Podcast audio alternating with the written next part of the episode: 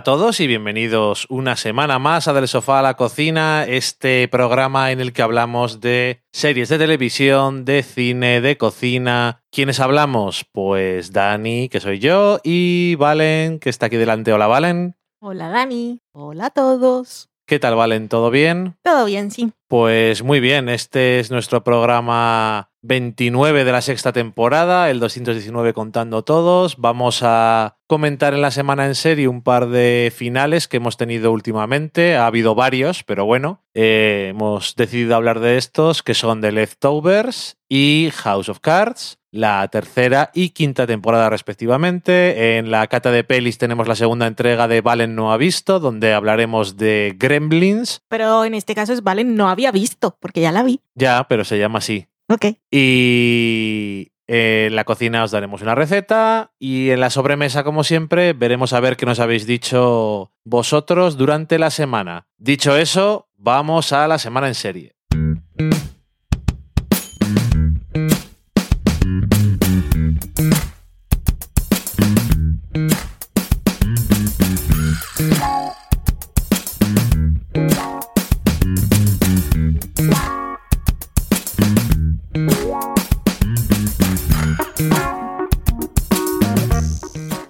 Y empezamos la semana en serie con The Leftovers.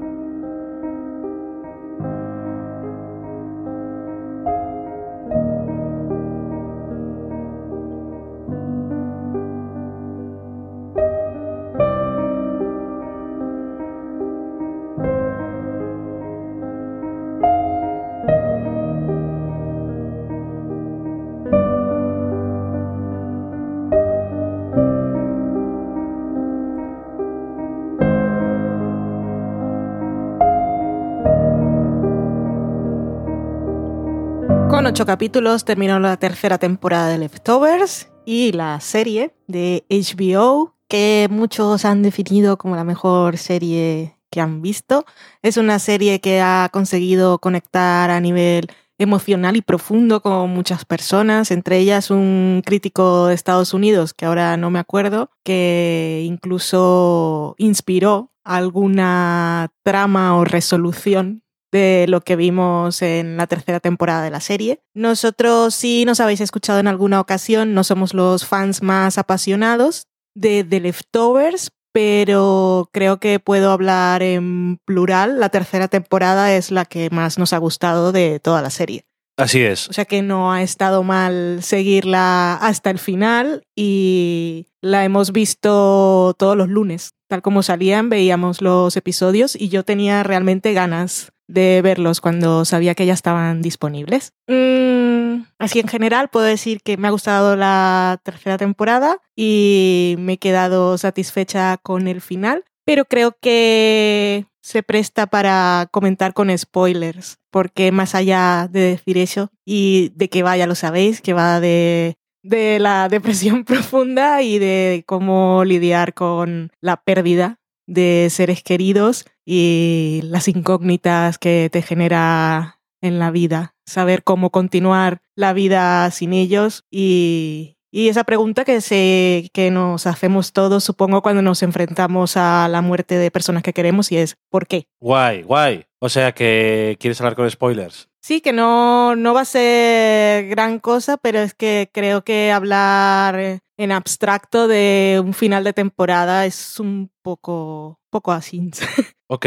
Eh, vale, pues entonces solamente para dejarlo ahí, un poco como has dicho tú, la tercera temporada también es la que más me ha gustado. Y yo creo que con diferencia porque he visto más todas las cosas que decían que había antes y para mí no estaban. Uh -huh. Eh, y lo he visto todo aquí. Sobre todo, pues eso, el humor negro y las cosas que eran extrañas me han resultado más graciosas o más interesantes. Sí, la he encontrado mucho más divertida, pero creo que has dado en el punto, eh, no sé si es que no hemos nosotros conseguido conectar hasta la tercera temporada o ha sido en la tercera temporada cuando se ha mostrado realmente cuál era el conflicto real de los personajes y la situación emocional en la que estaban. Más allá de los misterios y la gente que fuma y no habla y este tipo de cosas.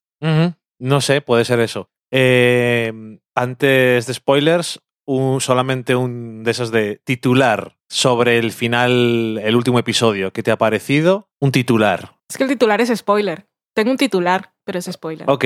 ¿Te ha gustado? Sí, me ha gustado. Vale. pues antes de entrar en spoilers, a mí el final. Ok. Hay mucha gente que el final les ha encantado. Yo, ok. Em, no se me ocurre otra cosa que decir que vamos a hablar con spoilers.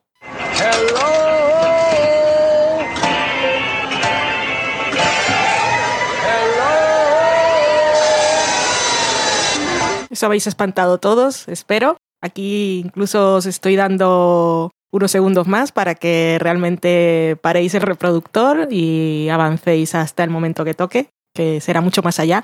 Ahora cuando estoy grabando no sé cuánto, cuántos minutos en el tiempo tenéis que avanzar, pero podéis mirarlo en el texto que acompaña los audios en los mm. reproductores, que está marcada la siguiente sección. Pues titular para el final de Leftovers, no tengo un titular como tal, tengo una idea, pero no he construido el titular, así que no me lo tengáis en cuenta, porque aparte he estudiado periodismo y quedaría fatal hacer un titular de mierda. Así que la, idea general que tengo del final de The Leftovers es Damon Lindelof ha vuelto a hacer lo mismo que hizo con Lost, pero en este caso a todos les ha parecido maravilloso. Eh, he pensado exactamente lo mismo que has pensado tú, porque me pareció que el último episodio de The Leftovers era como la sexta temporada de Lost, pero condensado.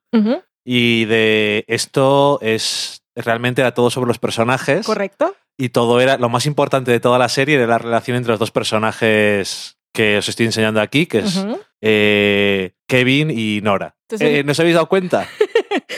No sé si es que o ya hemos pasado por eso o Damon Lindelof ya había dicho desde el principio que no iba a resolver nada, que con los existía la promesa de resolver toda una serie de misterios absurdos y luego no llegó. Bueno, la sinopsis del último episodio es, ¿cómo era? Se responde todo, no se responde nada y se acaba. Se dan respuestas, eh, algunas cosas no se responden y se acaba. Y se acaba, correcto. Sinopsis de Mad Men total. Sí, y que yo creo que por lo menos este último episodio o igual es una serie que ha visto menos gente que Lost. Entonces eh, no hay tantos fans locos de dos, pero ¿por qué la estatua tenía tres dedos? Valen, eh, bueno, no hablemos de estatuas, porque ese es el, es el ejemplo perfecto, lo que sale en el póster de por qué el final de la última temporada de Lost no tiene sentido por más que le des vueltas. Siendo lo mismo, que es que pensé lo mismo que tú. Me ha gustado escucharlo de tu boca, porque cuando lo dices tú suena a que es más cierto que, si lo digo yo. Tengo que reconocer que el último episodio, como episodio, pues es mejor. Sí. Como, o como historia en sí. Es mejor, eh, es más emotivo. Tampoco a mí me ha vuelto muy loco emotivamente, ni me he puesto a llorar ni nada. No, yo tampoco. Pero ahí está. Yo creo que estaba bien. Eh, da, bueno, no, no resuelve cosas, pero plantea dónde está la gente que se ha ido. Y da, da pena porque, em, por una parte, me da pena que haya dicho cualquier cosa, porque creo que estropea un poco la mejor, una de las mejores partes de la serie, y es no saber nada de todo ese tema. Y por otra parte, me da pena también que se acabó la serie porque esa idea parecía bastante curiosa.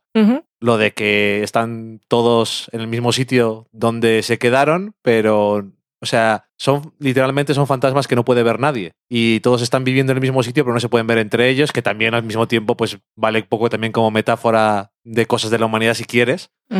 Pero me dio un poco de. no sé. Yo creo que lo bueno que tiene el final de The Leftovers en comparación con el de Perdidos aun cuando guardan esa similitud en lo emocional y, la cosa de personajes, es que en Lost te, dieron una respuesta de, dónde estaba esta gente clara. la viste. Y en The Leftovers, en realidad, Ok. puedes aceptar o no la historia que ella está contando porque no la vemos. Ah, que puede ser verdad o puede no sí, serlo. yo creo que depende de cómo, cómo queramos cada uno decidir qué, qué es la historia en general. En conclusión, o sea, hay una cosa clara y es que ella no puede estar, nadie puede estar con la gente que se fue y eso es invariable, sea cierto que haya ido a algún sitio o no. Y eso es lo más importante. Pero es que en, la, en el episodio hay un momento en que dice la monja con relación a lo de las palomas,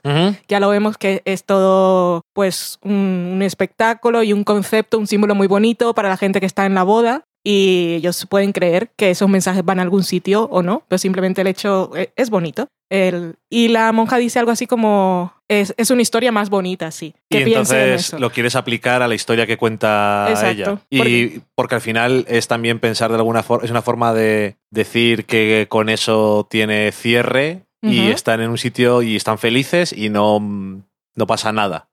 No están diciendo está mi madre o que les ha abandonado Sí. y simplemente ellos piensan que ha desaparecido y ha seguido con su vida. Correcto. Es una forma. Pero yo ahora, lo que yo creo como Valen que ha visto el episodio, lo que he decidido pensar es que ella no fue a ningún sitio. Ok, pero Y además creo que no fue porque no tanto la máquina funcione o no, se sino porque se arrepintió en el último momento. Y te voy a decir por qué. adelante, por favor. Porque lo creo. Cuando en las series y películas eh, dicen que van a pasar segundos, va, faltan tantos segundos para que explote una bomba o no sé qué, a mí me gusta contarlos mentalmente, ¿vale? Y yo estaba preparada para contar los 30 segundos. Y entonces cuando ella iba a, a aspirar Sí. en el aire para mantenerlo, yo quería hacer lo mismo también y dije, a ver, ¿cómo, no sé, para saber si yo aguanto? Porque dije, vale, pues ella dice, puedo aguantar 30 segundos sin respirar. Y yo dije, yo no estoy tan segura. ¿Cómo 30 que no? segundos son un montón, Que, hombre, por favor. porque nunca lo he hecho. Y entonces dije, voy a... Voy a mantener la respiración los 30 segundos con Nora. Y entonces, cuando iba a pasar eso, yo hice, sí, y el sonido que hace ella no es de, sino de, como decir stop. O sea, no, O sea que es, no, una, es una tontería, pero como estaba yo tan metida en voy a, voy a mantener la respiración, que no inhala, sino sí, como hay el corte ahí, yo creo. Y entonces por eso ella está tan triste y es una mujer triste Sí. sola. En el, al final yo creo que se arrepintió. Y cuando se reencuentra con Kevin, decide contar esa historia y en ese momento se queda en paz. Me gusta esa interpretación de, del final, la verdad. Al final está bien. O sea, es, aparte la historia de que que cuando, eh, cuando estamos viendo el episodio que Kevin le dice que como si hubiese sido o que la historia de ellos, de hubiese sido diferente, no que se lo hubiese olvidado, sino podías llegar en un momento a pensar qué está pasando. Ujú. Es otra, es otra realidad esto que le ha pasado a Kevin y en realidad él también estaba contando una historia. Ujú. Pero si la historia real es la que contó al final, en su caso, es de las cosas más románticas en la ficción. Eso de sus dos semanas anuales de vacaciones, ir por toda Australia buscándolo, es súper bonito. Ok. Entonces me pareció un detalle así. Así Yo- que si estaban hechos el uno para el otro y en los momentos en los que se encontraron las vidas eran demasiado caóticas y, y ella en realidad no quería estar ahí, sino que quería estar en otro sitio, Ajá. pues ahora son felices, que son viejetes. Yo lo que cuenta Kevin sí que me lo creo porque es lo que creo que saca del penúltimo episodio, que es, vale, que todas las cosas, Sí. pero la hemos cagado. Ujú. Y realmente no hemos quedado bien con Nora y había algo ahí y no hemos sabido hacerlo bien. Mm. Digo en plural porque están los dos. Sí. El penúltimo episodio me encantó. me pareció súper divertido. súper absurdo, pero de las mejores maneras posibles, lo del absurdo. Y no sé. La comprobación digital para que entrara el personaje de Kevin es que yo me estaba muriendo. O sea, Estaba eh, nerviosa además. las dosis de humor y de humor negro que tiene ese episodio eh, creo que le ayudan muchísimo. Y, y lo gráfico, cuando saca, cuando lo abre y le toca ahí el corazón para sacar la llave. Ya, sí, sí, o sea, no sé, eh, aparte de los simbolismos o todas las cosas que quieras ver, realmente Pero es divertido. mola, mola verlo y Sí. te entretienes. Sí, el momento en el que va por el pasillo y está hablando con Dios y le dispara a la otra y Dios pregunta qué ha pasado y le dice, eres Dios, ya lo sabes. es muy gracioso. Fue un episodio bastante entretenido. Sí, Y luego la temporada tu- tuvo varios momentos destacables. Yo me quedo, por ejemplo, con la historia de la mujer esta de Australia, la que iba matando Kevines por el mundo. Que, claro, pensábamos que la historia, no sé si yo lo he dicho en el podcast, pero te lo he dicho a ti, que la historia de Nora era la más deprimente porque habían desaparecido sus hijos y su marido y, y había justo en un momento en que estaba discutiendo con todos como si no los quisiera en su vida, pero la historia de esta mujer, que los hijos...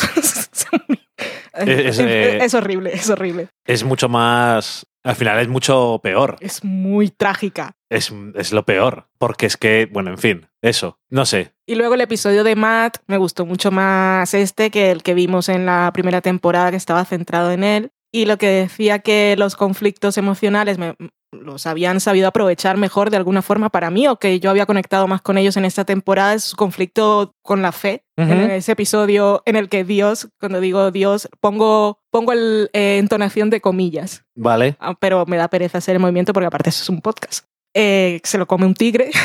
Ajá. Tú lo que quieres es que me coma el tigre, que me coma el tigre, que me coma el tigre. O sea, en- ¿Es un tigre, de Valen, cosa- o es un león? No me acuerdo qué era. Es un león. Es un león. Pues un león. Tigre felino. El león es el de la melena. Sí. Correcto. No me acuerdo. Bueno, da igual, da lo mismo. Correcto. Para efecto es lo mismo. Y. mm, pues eso, no sé. Como, como en esta temporada todo lo, lo hemos visto, incluso cuando Kevin cree que ve a Ivy y Ajá. nosotros vemos que no. Sí. Entonces, por eso que hayan decidido no mostrarnos, mm, queda claro que quieren que lo interpretemos como queramos, pero Sí. yo lo he interpretado así. Y bueno, que, que tienes un ejemplo de una cosa parecida y es la historia de Lori que termina en el sexto episodio que se... Después de hablar con. Nora sobre cómo suicidarse haciendo su- submarinismo, es como...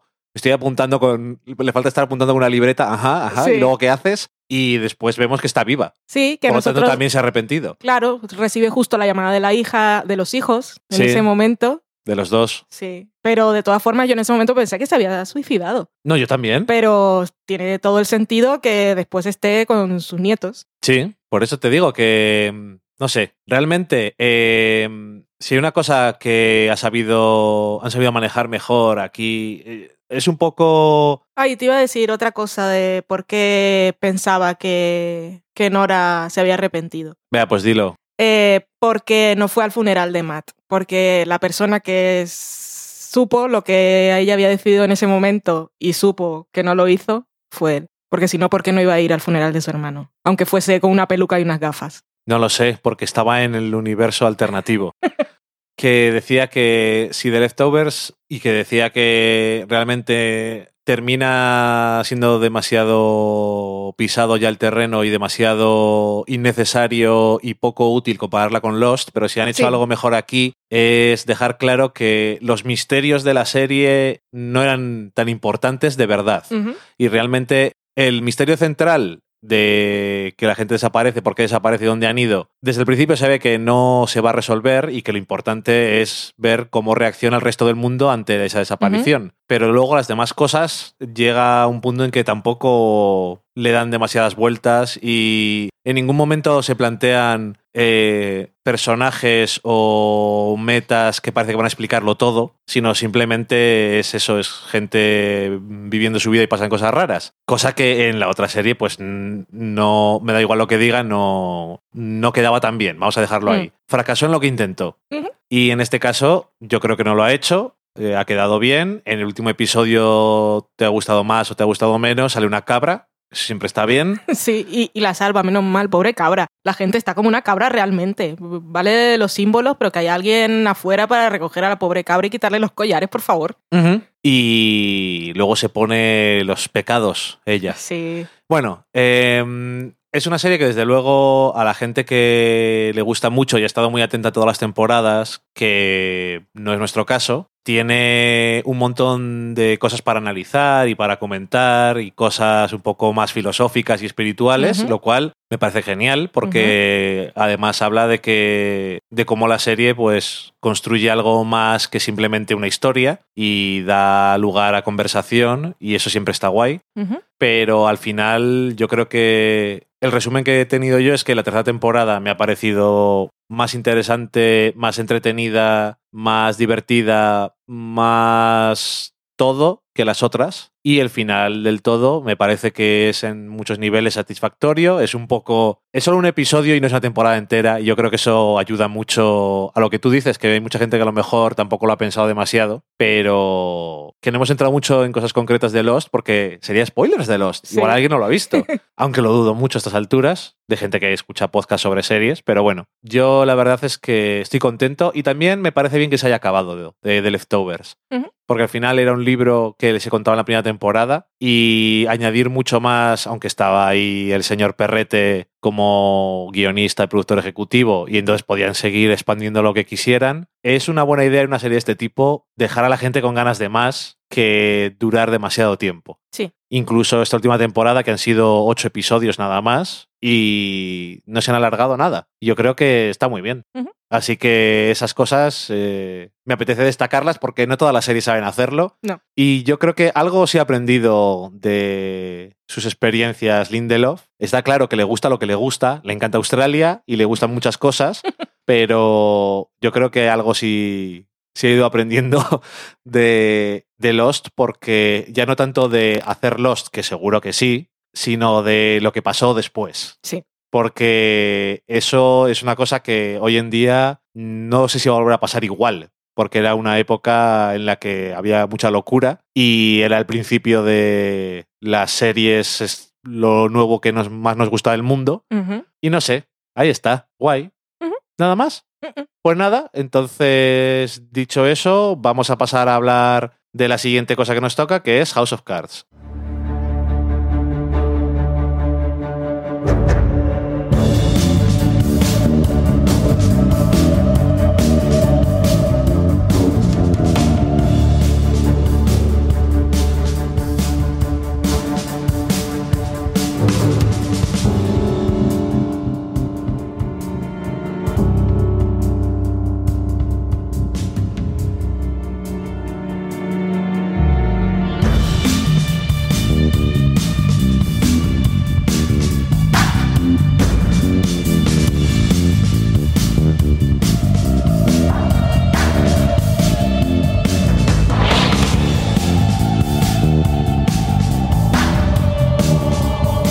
Of Cards, que ha vuelto a Netflix con su quinta temporada y recoge el argumento donde lo dejó la anterior. Esta temporada tenía nuevos showrunners. En este caso eran dos de los miembros de la eh, Writers Room, la sala de guionistas de la serie, y que son un, eh, un hombre y una mujer. Mm, relevante o no, puede que sea, puede que no lo sea, pero bueno, Aparentemente. yo diría que sí, pero bueno. Sí. Eh, en cualquier caso, eh, House of Cards eh, ha vuelto y mm, personalmente, y los que nos habéis escuchado ya desde, desde siempre, porque ya House of Cards, quinto año, o sea que ya hace tiempo que hemos hablado de House of Cards, es una serie que te ha solido gustar un poco más a ti que a mí, Los otros años y este año digo, no sé cómo estará el tema. Vamos a ver. Tengo que reconocer que a mí eh, esta quinta temporada de House of Cards me ha resultado un rejuvenecimiento de la serie de alguna forma. Quizás no han cambiado demasiadas cosas. Simplemente ha seguido hacia adelante de formas distintas a lo mejor de lo que lo hacía antes, pero lo ha hecho sin ignorar nada de lo que ha pasado antes, lo cual suele llevar a momentos de esos de ¿y ese quién es? Sí.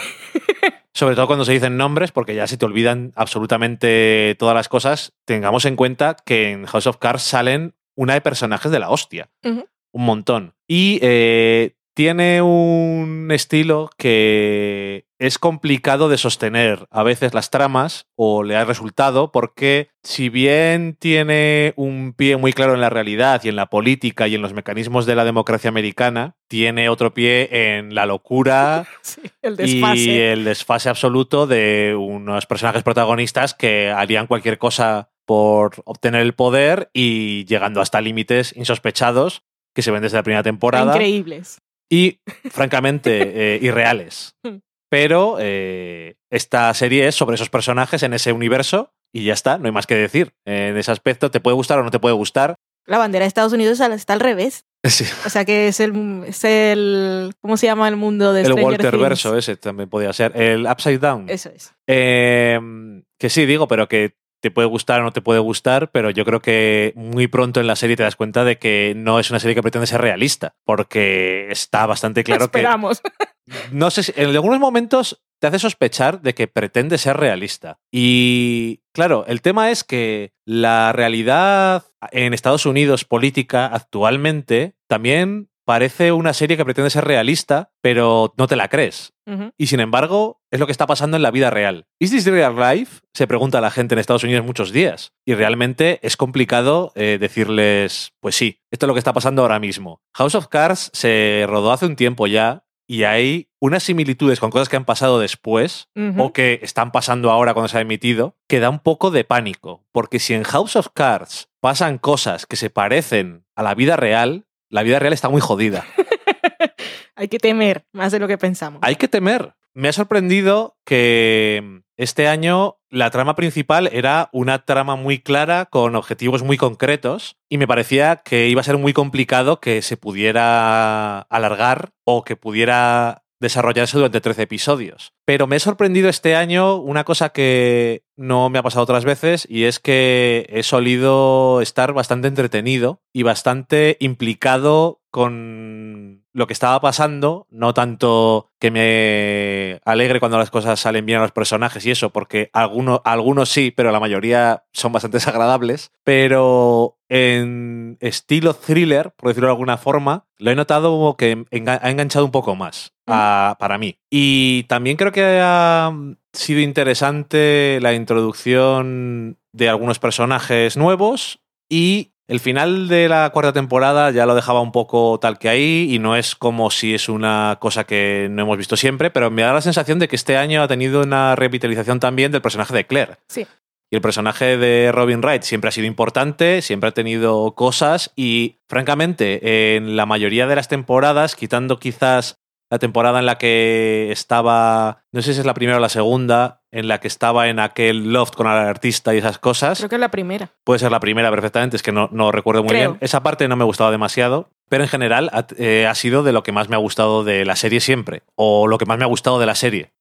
Punto final. Eh, por el personaje que solía ser interesante, porque Robin Wright es, creo que está muy bien, y este año creo que han sido conscientes de que era el momento de darle otro empujón más al personaje y yo creo que la serie se ha beneficiado por ello bastante. De convertirla en protagonista. De convertirla, ya era una protagonista, pero realmente una protagonista en momentos en los que Frank no estaba por mm. allí y ser más un agente de, sus, eh, de su vida y de sus propias decisiones y también pasar a formar parte de la locura de la serie en algunos momentos. Em, la gente y los críticos en Estados Unidos les molesta mucho que House of Cards le nominen a cosas y a Kevin Spacey también, porque dicen que es uno de estos de masticar el, el decorado.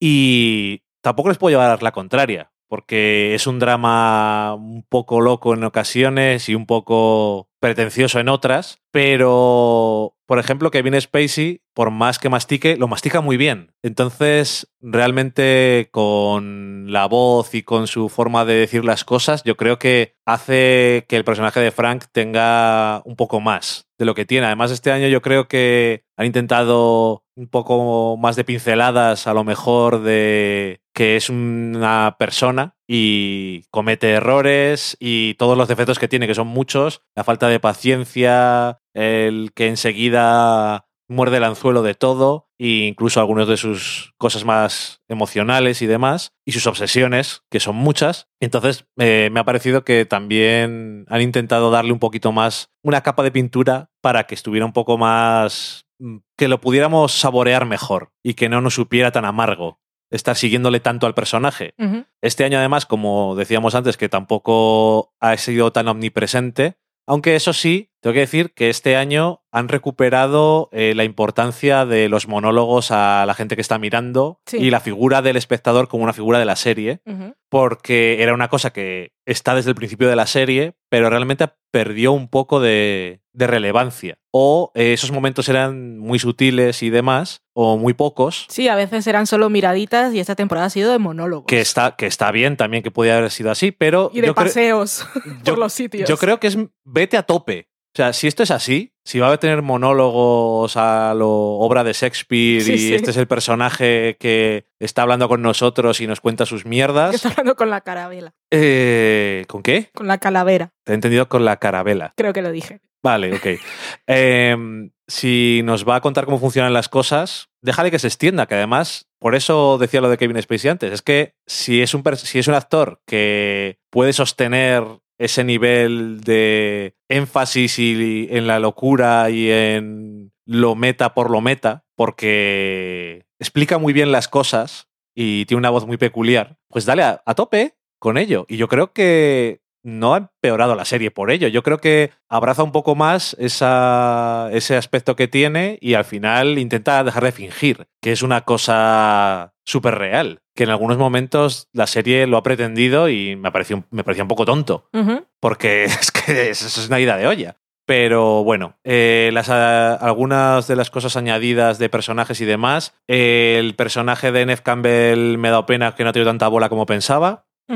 Pero para compensar, Jane Davis. Patricia Clarkson, interpretando a Jane Davis, ha sido quizás para mí eh, el hallazgo de este año y además le ha añadido a la serie un nivel de intriga y amenaza muy ambiguo y extraño Sí, sí, sí. que, que ha, estado, ha estado muy bien. Eh, porque al final ha sido muy curioso. El año pasado terminaba de una forma y ha empezado también este año con, la, con este personaje eh, republicano y su campaña para ser presidente de los Estados Unidos. Pero al final de la temporada no ha terminado siendo tan relevante como parecía al principio. Y no estoy seguro de que me haya importado demasiado. En algunos momentos me parecía interesante, pero otras veces me parece que son más interesantes los... No que tengas un villano de la temporada como este candidato republicano o el ruso, que se me hacen muy pesados, sino que tengas a gente como Jane Davis, como el personaje de Mark Asher, que son un poco más, más políticos, que se meten por, los, por las rendijas y como alimañas y... Que tienen dos manos izquierdas. Exactamente. No tienen una, sino dos. Y, y creo que eso promete más. Como, ya no tanto eso como antagonista, que al final el ante- mejor antagonista de Frank Underwood Es es el sistema, es Claire y es el pueblo americano. Y los demás villanos, entre comillas, o antagonistas que le ponen, no suelen, no me suelen gustar tanto porque al final Pero es que, claro. no pueden tener ese- el mismo nivel que tiene él porque pretenden ser más realistas y porque no son ni Kevin Spacey ni tienen el escenario para hablar al público. Entonces están en desventaja. Sí. No sé. Eh, es un resumen. fuera de series, había escrito a alguien que le importaba una mierda ya House of Cards. Cosa que puedo entender perfectamente. No sé si habrá visto, eh, no me ha dado tiempo a leerle ese artículo. No sé si ha visto esta temporada. Yo lo leí en diagonal y no me quedó claro si lo había visto o no. No sé si era que ya no lo iba a ver, pero le importaba una mierda, pero es, ay, no me acuerdo cómo se llama quien escribe, pero siempre, siempre que escribe se queja de cosas. Es una cosa que nos gusta mucho hacer a la gente que vemos cosas. En cualquier caso, que con sus defectos, sus cosas que podían haber hecho mejor, eh, tramas que a lo mejor podían ido más lejos o no, a mí este año me ha resultado más atractivo, más entretenido. Y no sé, es. Llevamos cinco temporadas, ya son bastantes. No sé cuánto durará esto, porque además Robin Wright está muy enfadada con la gente de Netflix, con estas cosas de, de los sueldos. Aunque eh, ahí está dirigiendo episodios y muy bien además, Sí. pero me apetece ver el año que viene, bastante. Porque además yo creo que va a ser un cambio de, de ritmo y de estilo, no de estilo, de estilo de historia. Y de estilo igual también. Y de estilo igual también, ya lo veremos. No sé cómo qué va a pasar. No creo que Netflix nunca vaya a cancelar House of Cards. Aparte, no creo que la gente va a dejar de verla todavía. Pero yo creo que deberían de ir pensando cuál es su fin. Porque se les puede ir de las manos. Pero es que si... Es que es mucha locura esta serie para mantenerla muchos años. Sí, y además, si han hecho el contrato estándar, son 6, 7 años. Ya, pero- son máximo 7 y igual la gente dice, acábalo ya. En Netflix no suelen hacer muchas cosas de ese estándar, ¿o sí? Cuando tienes, Es de sindicatos cuando eso. tienes actores de este tipo, te interesa aún más. Sí, claro, para que no se vayan a hacer las miles de cosas que pueden estar haciendo. Porque... Bueno, pueden hacerlas entre temporadas, Sí, pero, pero que bueno. tengan un compromiso. Ujú. Bueno, no sé, eso. ¿A ti, tú qué tal este año? A mí me ha gustado, pero como decías, que a mí me suele gustar más. Suelo tener menos reservas con la serie porque la he aceptado como es. Una serie loca y estrafalaria que organiza pifostios monu- monumentales Sí. y me entretienen. También es cierto que algunas temporadas, pues hay, hay episodios en los que no te entretienes mucho. Y hay tramas que uf, las van arrastrando. Sí. Y cuando Duck es protagonista, que lo ha sido en alguna temporada, eso no, Es que Doug es un agujero negro. no, no, no me suele. Y es una de las cosas que ha funcionado esta temporada. Ya. Que han rellenado el agujero y lo han, lo han echado para allá. y no tiene tanto protagonismo. Esta temporada me ha gustado mucho porque ya lo hemos dicho, spoiler o no, Claire tiene mucho más protagonismo. Hay mm, varios personajes femeninos interesantes. El personaje de Patricia Clarkson es espectacular. Es si, si David Lynch eh, quisiera escribir algún día un personaje femenino interesante, que no suele, la verdad. Te lo dejo, David. Eh, que lo admiro mucho y esas cosas, pero suelo tener un doble estándar con él, también lo reconozco. Si al- es, un, es un personaje que podría habitar un, un mundo de, de David Lynch, personaje de Patricia, porque es como muy particular y tiene sus cosas, así como ves a Dale Cooper y su café y sus mierdas, esta también tiene... Pero aparte, eh, el encanto es eso, eh, que te intriga realmente Sí, no qué es, sabes qué nada. piensa, qué, qué hace, porque es que aparte no te enteras ni te lo cuentan. Y, pero lo que mola es que sabes que es una persona muy capaz y que teje a cuatro manos y con los pies y de espaldas si hace falta. Sí. Y siempre va tres pasos más adelante que los demás y su principal interés es el suyo. Es un personaje que está muy sea bien. cual sea. Sí, no está muy bien. Esta temporada ha tenido momentos loquísimos, siguen matando gente. Han tenido uno que era socorro, esta que viene ahora mismo. Sí. Y luego a nivel de política, pues tiene sus, sus cosas interesantes, sus tejemanejes. Y lo que decían este, Robin Wright y Kevin Spacey en las entrevistas de promoción era que lo curioso de esta temporada iba a ser que se iba a, se iba a sentir mucho más realista eh, en- dentro de la realidad actual política de Estados Unidos y que no era su pretensión en ningún momento, que cuando ellos, cuando se empezó a escribir la serie estaban en la era Obama. Ajá. Así que todo esto era mucho más planteado como locura Ah, ¿Sí? que nunca. Y la Ujú. serie se ha continuado y ahora nos hemos encontrado con que... "Eh, pues no sería tan raro. Y el personaje del, del republicano siendo, siendo mucho más atractivo que Donald Trump. Como cualquiera. Correcto. eh, tenía sus cosillas un poco de "Eh, yo quiero y a mí me toca y dónde está lo mío. Ajá. Y luego, pues ha tenido así cosillas que tocan bastante hechos que han ocurrido, mm, más o menos tangencialmente, pero que te lo recuerdan mucho, influencias de rusos, cosas eh, que cambian el espíritu de los votantes. Sí, sí, sí, sí. Así que muy, muy, muy loco todo. Y luego, pues también te tocan, bueno, eso ya sería entrar al terreno spoiler. Iba a decir alguna referencia a Hillary, no exactamente, pero ahí está, si lo habéis visto. Lo dejo ahí. Y el final de temporada, pues te plantea que la siguiente va a ser mucho más loca, con unas declaraciones de Frank Underwood de voy a, voy a matar, y ya sabemos que mata. Ya lo creo. Eh, y esto es que Lo que te decía de que puede haber un cambio de estilo es que creo que claramente la serie ahora sí, aunque ya tuvo un pequeño momentito que fue de aplaudir, le, le va a dar ese, esa interacción con el espectador a otro personaje. Ajá. Así que eso, eso me pone mucho, la verdad. Ya. Porque cuando tuvimos ese primer encuentro en el pasillo, uh, a mí se me cayó el pijama. Me emocioné mucho. Se me cayó el pijama. Es que soy así, tan sensual. Estaba en pijama, ¿qué voy a decir? Vivo con pijama todo el día. ¿A quién no le gustaría vivir con pijama? No lo sé. Pero bueno, House of Cards eh, me ha gustado y, y ahí seguiré hasta que se acabe. Pues muy bien. La verdad es que... También es una serie que si no te gustó desde el principio o si te has quedado aparcado, cuesta ponerse porque tiene ese tono de, de soy una serie seria Ya, ya, ya. y solemne y qué profundo todo, aunque, estemos, aunque esté, sean las tramas más locas del mundo, pero es así. Le falta ese punto de ligereza y de humor. Así que cuesta ponerse si, si no estás ya. Yo creo que no, no vamos a convencer a nadie de que se ponga a ver ahora House of Cards. No, ni lo intentaría tampoco. Yo no- tampoco lo intentaría. Es una cosa muy particular. Si en su momento te pareció lo suficientemente entretenido o interesante como para seguir y has llegado a esta altura, ya nos diréis qué es lo que pensáis vosotros de la quinta o cuándo la abandonasteis o si la habéis empezado siquiera y os contaremos. Pero desde luego no es una serie que diría alguien, yo nunca la he visto, ¿empieza la quinta? No. No. porque es francamente complicado incluso cuando has visto toda la serie. Pero bueno, ahí está House of Cards y dicho eso, pues vamos a marcharnos ahora a la cata de pelis.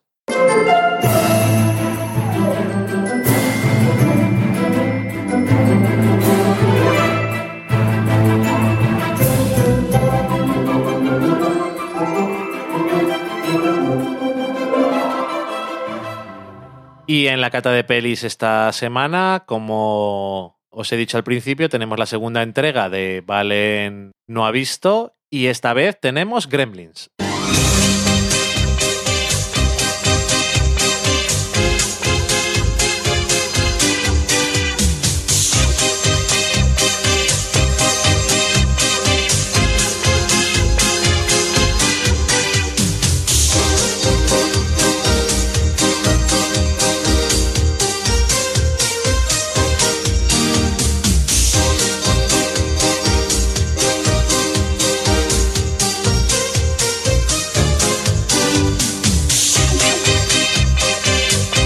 Gremlins de 1984. ¡Qué La- musicote! Sí, hombre. Eh, que esto, por cierto, con esta canción me ha recordado que tuve una, un momento así que luego lo comento con la película.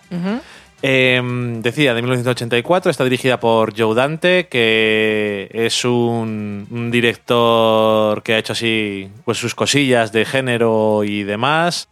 Eh, aparte de la secuela de Gremlins, también lo más reciente que yo he visto fue la peli de Small Soldiers, que Los soldaditos. soldaditos, que era un poco deudora de la idea de Toy Story de juguetes que están vivos, pero de una forma un poco distinta y un poco más O sea, después de. Toy Story. Creo recordar que sí, es después. Y de esas cosas me imagino que alguien tenía un guion o algún ejecutivo de una productora dijo, por el amor de Dios, que alguien me haga una película de juguetes. ¿Qué, qué está pasando?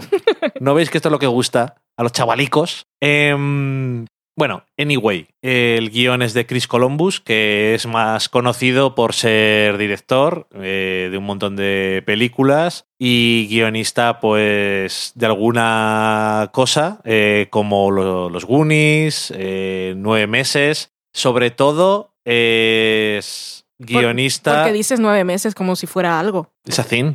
¿Qué película es esa? Yo por nueve conozco nueve semanas y media. Esa es otra distinta. Creo que sé cuál es también. Ok.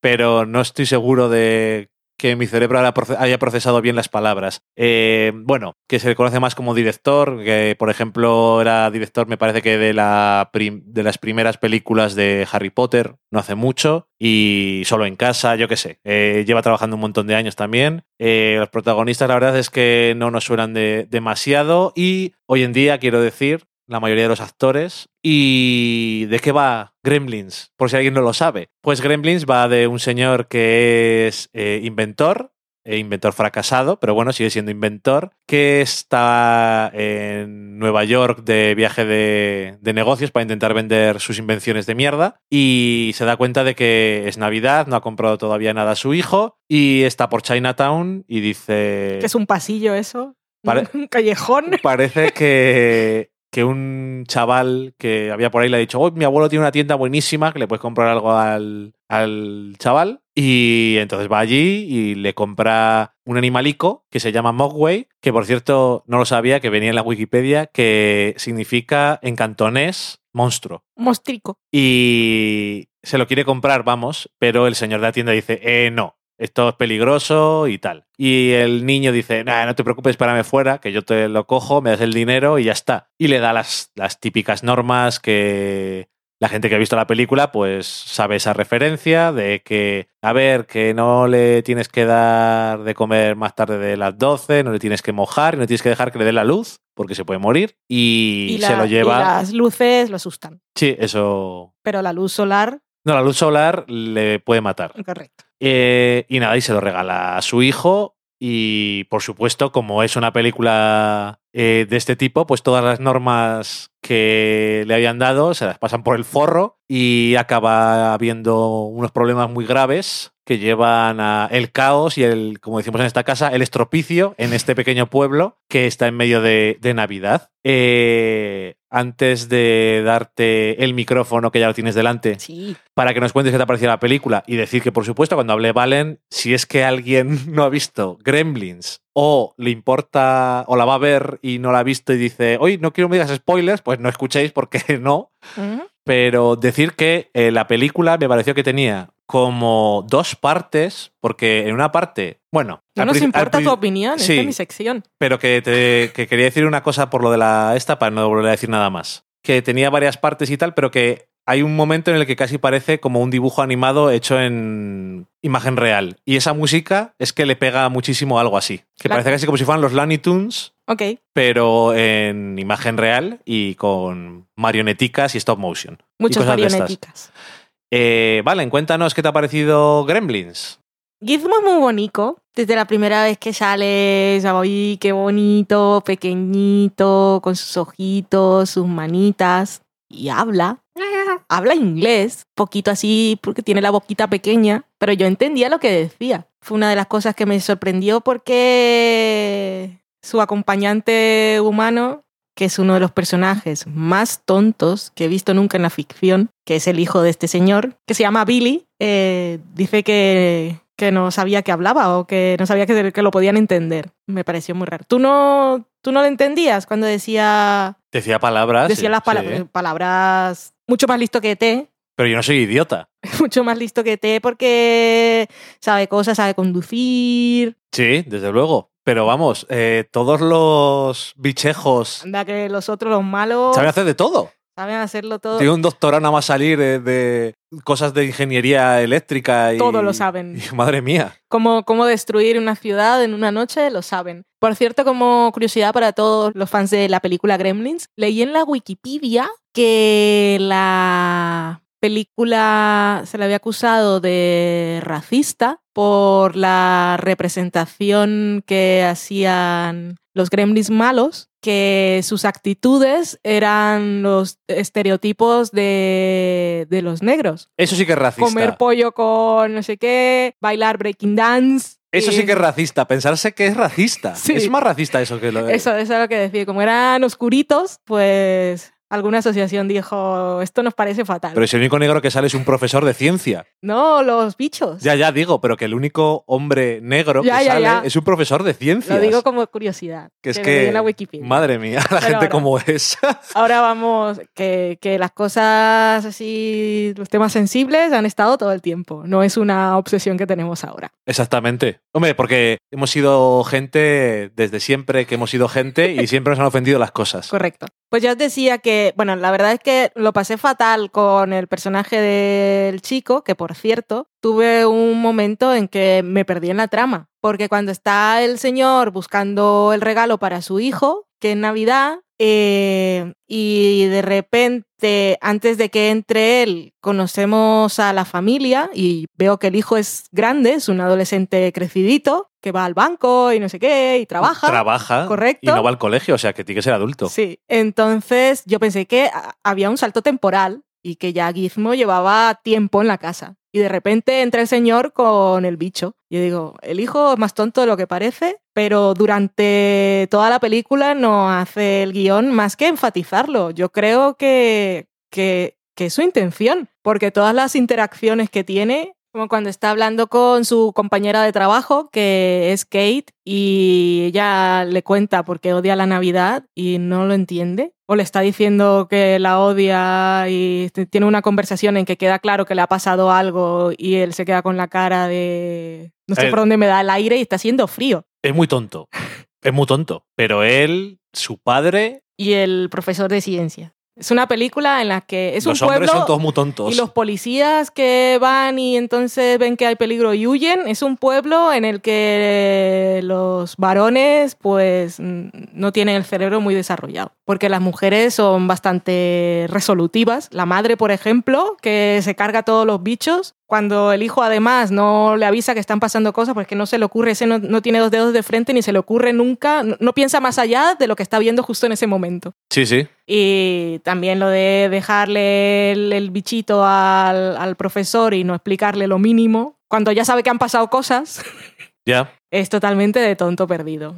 Espero que a nadie le guste el personaje. Yo entiendo que la gracia de la película es Gizmo, que es muy bonito, que luego hay un momento en que lo pasé muy mal porque cuando, comienza, cuando le cae el agua y comienzan a salir los bichos, todos se olvidan de, de Gizmito, que está asustado, está temblando, tiene miedo, y los otros dos que están ahí no lo miran, pero la cámara tampoco, lo sacan de plano. Y yo estaba preocupada, y yo, pobre Gizmito, ¿qué le pasa? Nadie se preocupa por él. Ya. Eso estaba muy mal. Y además eh, hay más de un plano en el que se le ve cómo está yendo en la mochila con todos los lápices y no sé qué. Y está súper incómodo. Yo creo que están enfatizando mucho que este chaval es muy tonto y aparte no le cuida nada. Sí, al final yo he sacado una conclusión de la película y es, ya sabéis que una cosa son las historias que cuentan y otra de qué va realmente. Es una película que está ambientada en Navidad Ajá. y esta es una película de esos padres que compran mascotas a los hijos Ajá. y no tienen ninguna responsa- responsabilidad de ellos, ni los hijos tampoco. Y, entonces un- luego pasa lo que pasa. Y eso que tiene un perro.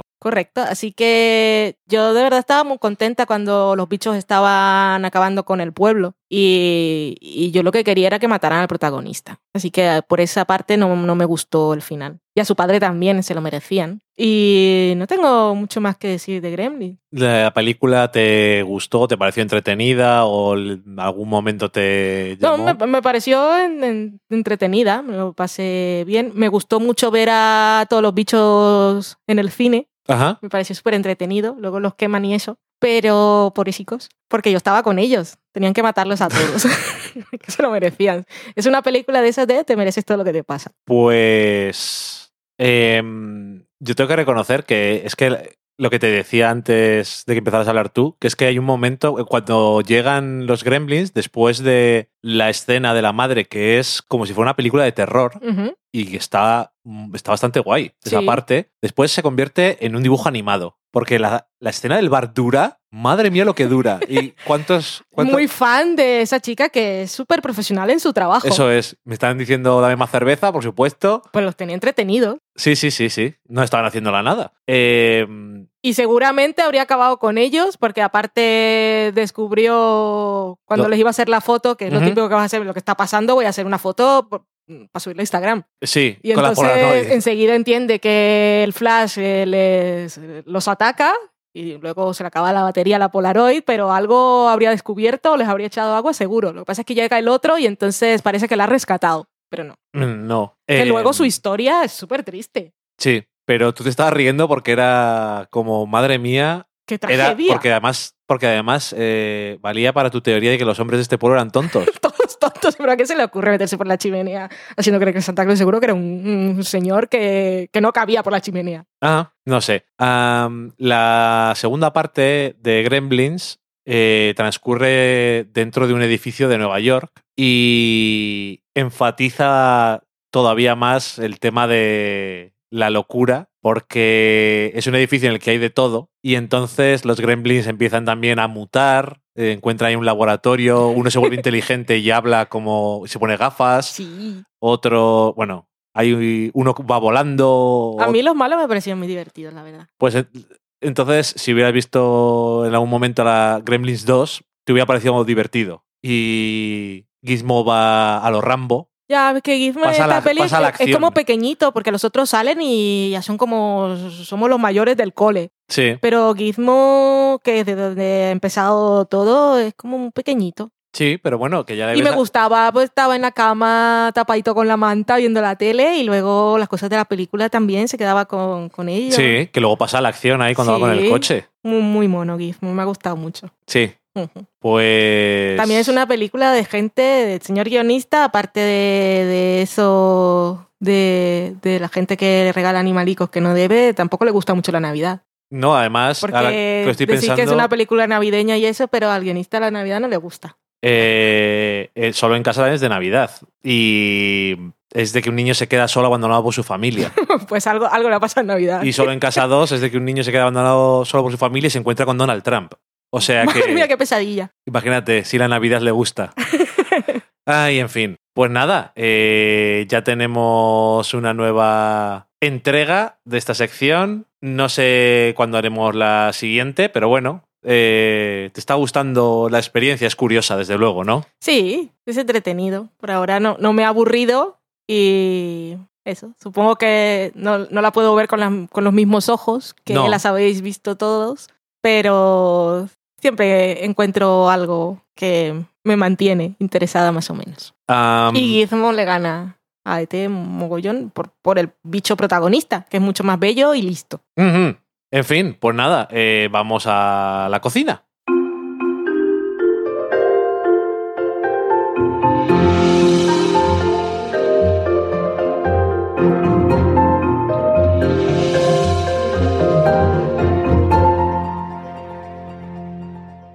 Esta semana en la cocina os voy a dar una receta que he visto en TasteMade o como le gusta decir a Val en, el podcast, Tastemade, que es una, por si lo quieren buscar luego. es una página web y también tiene una cuenta de Instagram bastante recomendada, pero a veces no demasiado recomendada porque a veces sí que da bastante hambre. Otras veces son un poco locuras, pero suele estar bastante guay. Y en este caso es una receta de lemonies. En vez de brownies, lemonies. Ok.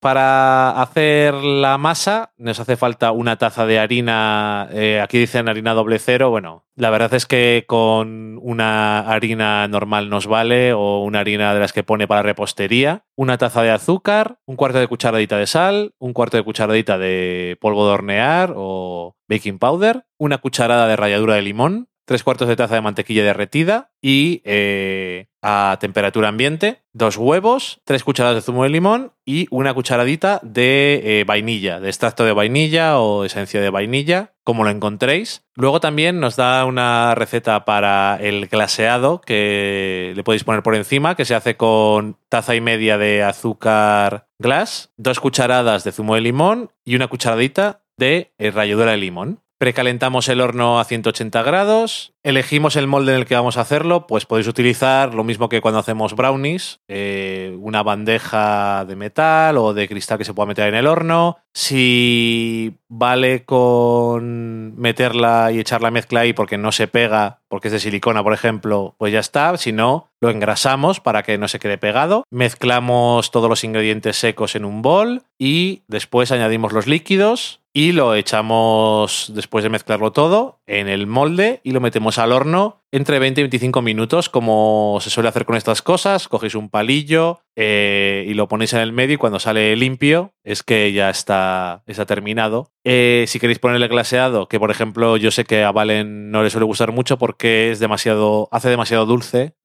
El tema. Eh, en un bol ponemos el azúcar glass, después de tamizarlo, le añadimos el zumo de limón, mezclamos y al final ponemos la ralladura de limón y cuando están fríos los lemonies, lo ponemos encima del glaseado. Y ya está. Qué bonito. Una receta muy, muy fácil. No conocía a los Lemonies. Yo tampoco, solamente conocía a los Blondies. Pero bueno, ahí está. Y dicho eso, pues nos vamos a marchar a la sobremesa.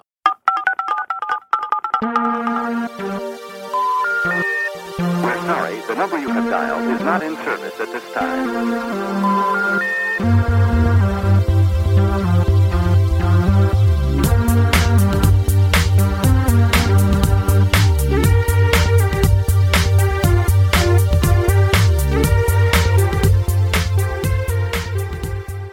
Ya estamos en la sobremesa donde Valen nos va a contar qué es lo que nos habéis dicho durante esta semana. Creo que esta semana solamente tenemos Twitter, ¿Valen? Sí, pues estamos grabando a principios de la semana siguiente. Tampoco hemos dado tiempo igual a que la gente escuche si quiere el programa. A mediados. Sí, pero como solemos salir los fines de semana. En fin, tenemos en Twitter a Daniel Roca, que antes era solo sofacero, pero ahora tiene su propio podcast y como siempre que nos encontramos a sofaceros que nos dicen cosas, aprovechamos para hacerles promoción, ya que no hacemos eso de poner promos en el programa. No sé si la gente sigue haciendo promos tampoco. No lo sé, solamente sé que una vez nos pidieron una y dije, tengo una, pero de hace dos años. Sí, está total, totalmente. Nunca tuvo sentido para el gran público, No, porque era solo para la gente que veía Mad Men y veía los episodios descargados que venían con el proximing de, de AMC. ajá. Porque si lo veías aquí, no, no traía Pues el mira, próximo Mad Men. Bueno, en fin.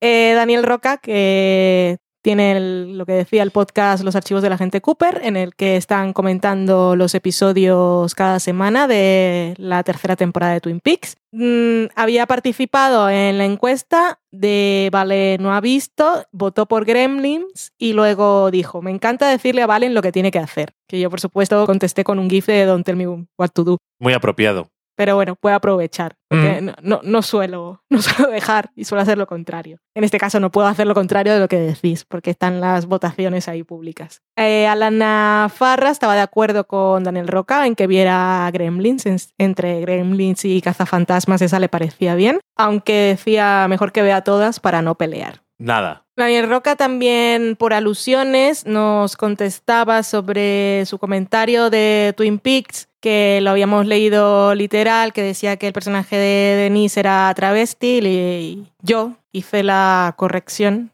de que era trans. Él dice que en la segunda, bueno, hay una, una confusión entre cómo se presentó el personaje, porque algunos, eh, eh, digo algunos, porque de esto han hablado también en su podcast y en un grupo de Telegram que tienen de su podcast. Se llevó eh, el debate allí. Entonces, lo que él dice es que en la segunda temporada eh, entendió que el personaje lo presentaban como travesti porque contaba que había descubierto que le gustaba vestirse de mujer, pero él entendió que se sentía hombre. Y que en la tercera ya ve a Denise como una mujer trans. Y a todo esto, para resumir y mantener lo que digo, es que desde el momento en que Denise se refiere a ella misma como ella y como Denise y no como Denis, no estamos hablando de que simplemente le gusta ponerse ropas, porque una persona travesti eh, le gusta usar las ropas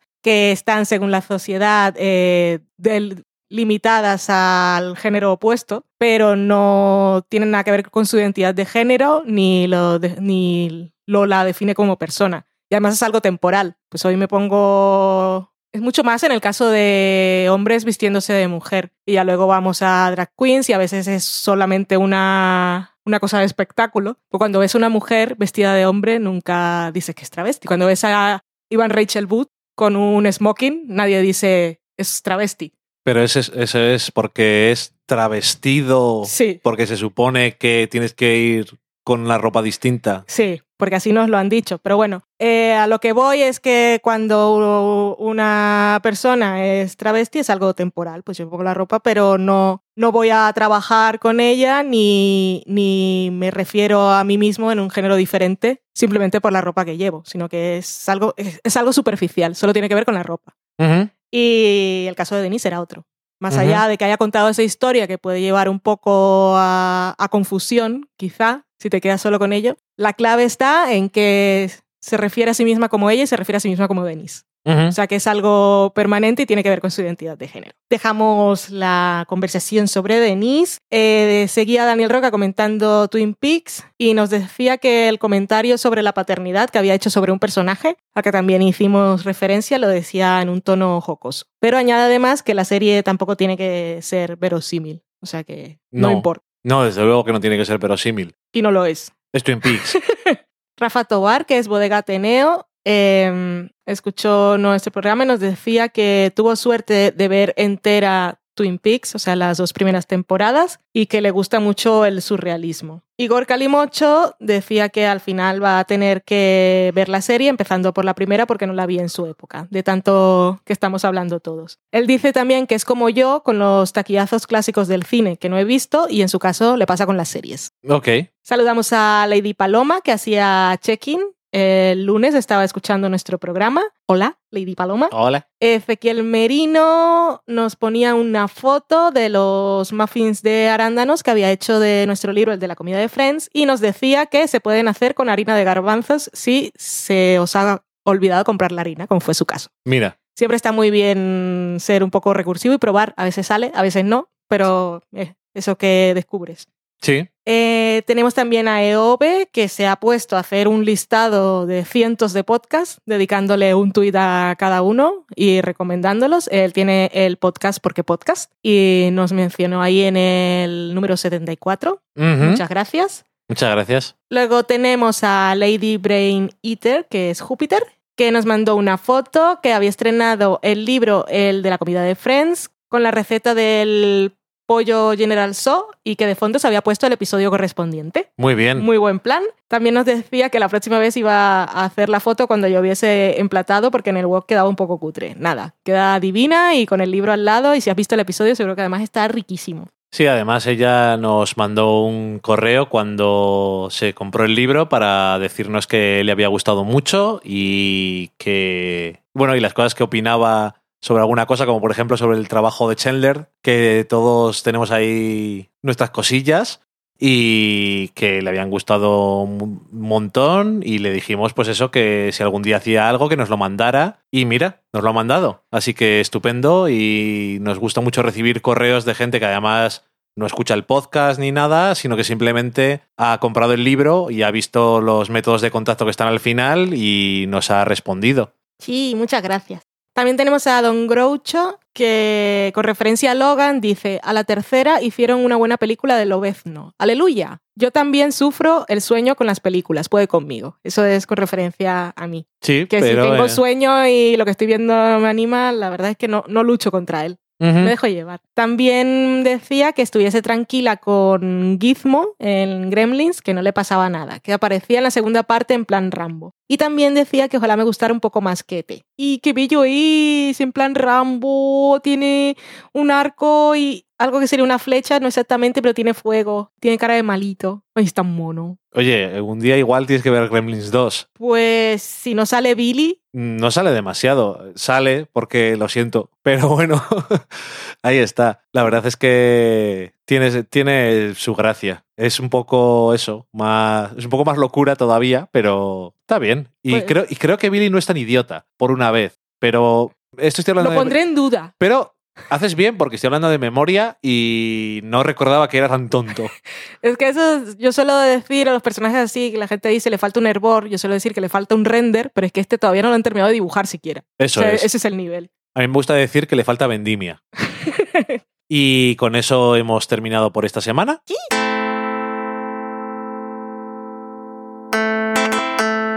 Y una semana más, muchísimas gracias a todos por habernos escuchado. No nos ha quedado un programa muy largo, o sea que lo podréis digerir rápidamente. Tampoco la semana pasada. Nos estamos haciendo unos programas bastante asequibles, que yo creo que está bien porque siempre me doy cuenta cuando veo las descargas que la gente suele ir como un par retrasado, porque no hay tiempo para todo en la vida y hay muchos podcasts. Y yo creo que si son más corticos, pues igual les encajan más en su parrilla de Sí. podcast diaria. Y nada más. eh, la semana que viene, como dice Valen, en principio volveremos. Porque recuerdo que hace un par de semanas o algo así dije, igual es el último programa de la temporada, pero no tiene pinta por ahora. Aunque siempre llega un día en que dice Valen, yo creo que ya. pero bueno, hay que esperar que pasen cosas, por lo menos The Handmaid's Tale no se ha acabado sí. y yo no me voy a ir hasta final de año para hablar de la serie. Y Twin Peaks. se acaba- bueno, pero Twin Peaks se acaba en septiembre, o sea que esa ya Ah, puede bueno. volver en, cuando, en la siguiente temporada. Sí, pero The Handmaid's Tale Acaba la semana que par, viene. Sí. O sea que igual nos queda un par de programas. Bueno, pues nada. eh, dicho eso, que como siempre, muchas gracias a todos y nos escuchamos la semana que viene. Adiós. Adiós.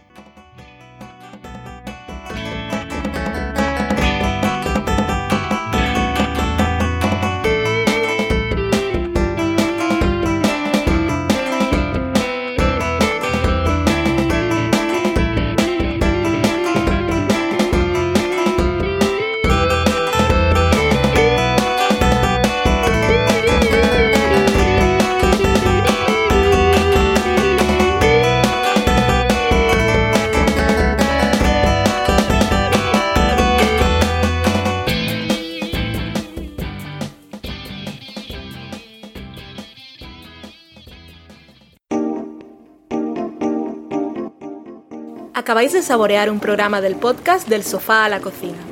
Para prepararlo hemos usado los siguientes ingredientes. Un Dani, una Valen y una licencia Creative Commons, reconocimiento no comercial compartir igual. Cuando tenemos los ingredientes, los picamos muy finos, los dejamos pochando en una sartén y cuando estén caramelizados, los mezclamos con la licencia Creative Commons, que, cuidado, no admite uso comercial de la obra original ni derivadas, que se tienen que distribuir con la misma licencia que la original, siempre citando a los creadores. Después de 10 minutos, condimentamos la mezcla con iTunes, iBooks, Twitter y un poco de Facebook. Si no encontráis las adecuadas en el mercado, buscad el nombre del blog. A continuación, introducimos en el horno y, después de 30 minutos, lo servimos aderezado con música distribuida con licencia Creative Commons a través de Jamendo. Al final del post correspondiente vienen especificadas concretamente. Si tenéis alguna duda con respecto a la receta o a cualquier otra cosa, podéis preguntarnos a través del correo electrónico del sofá a la cocina gmail.com. Buen apetito.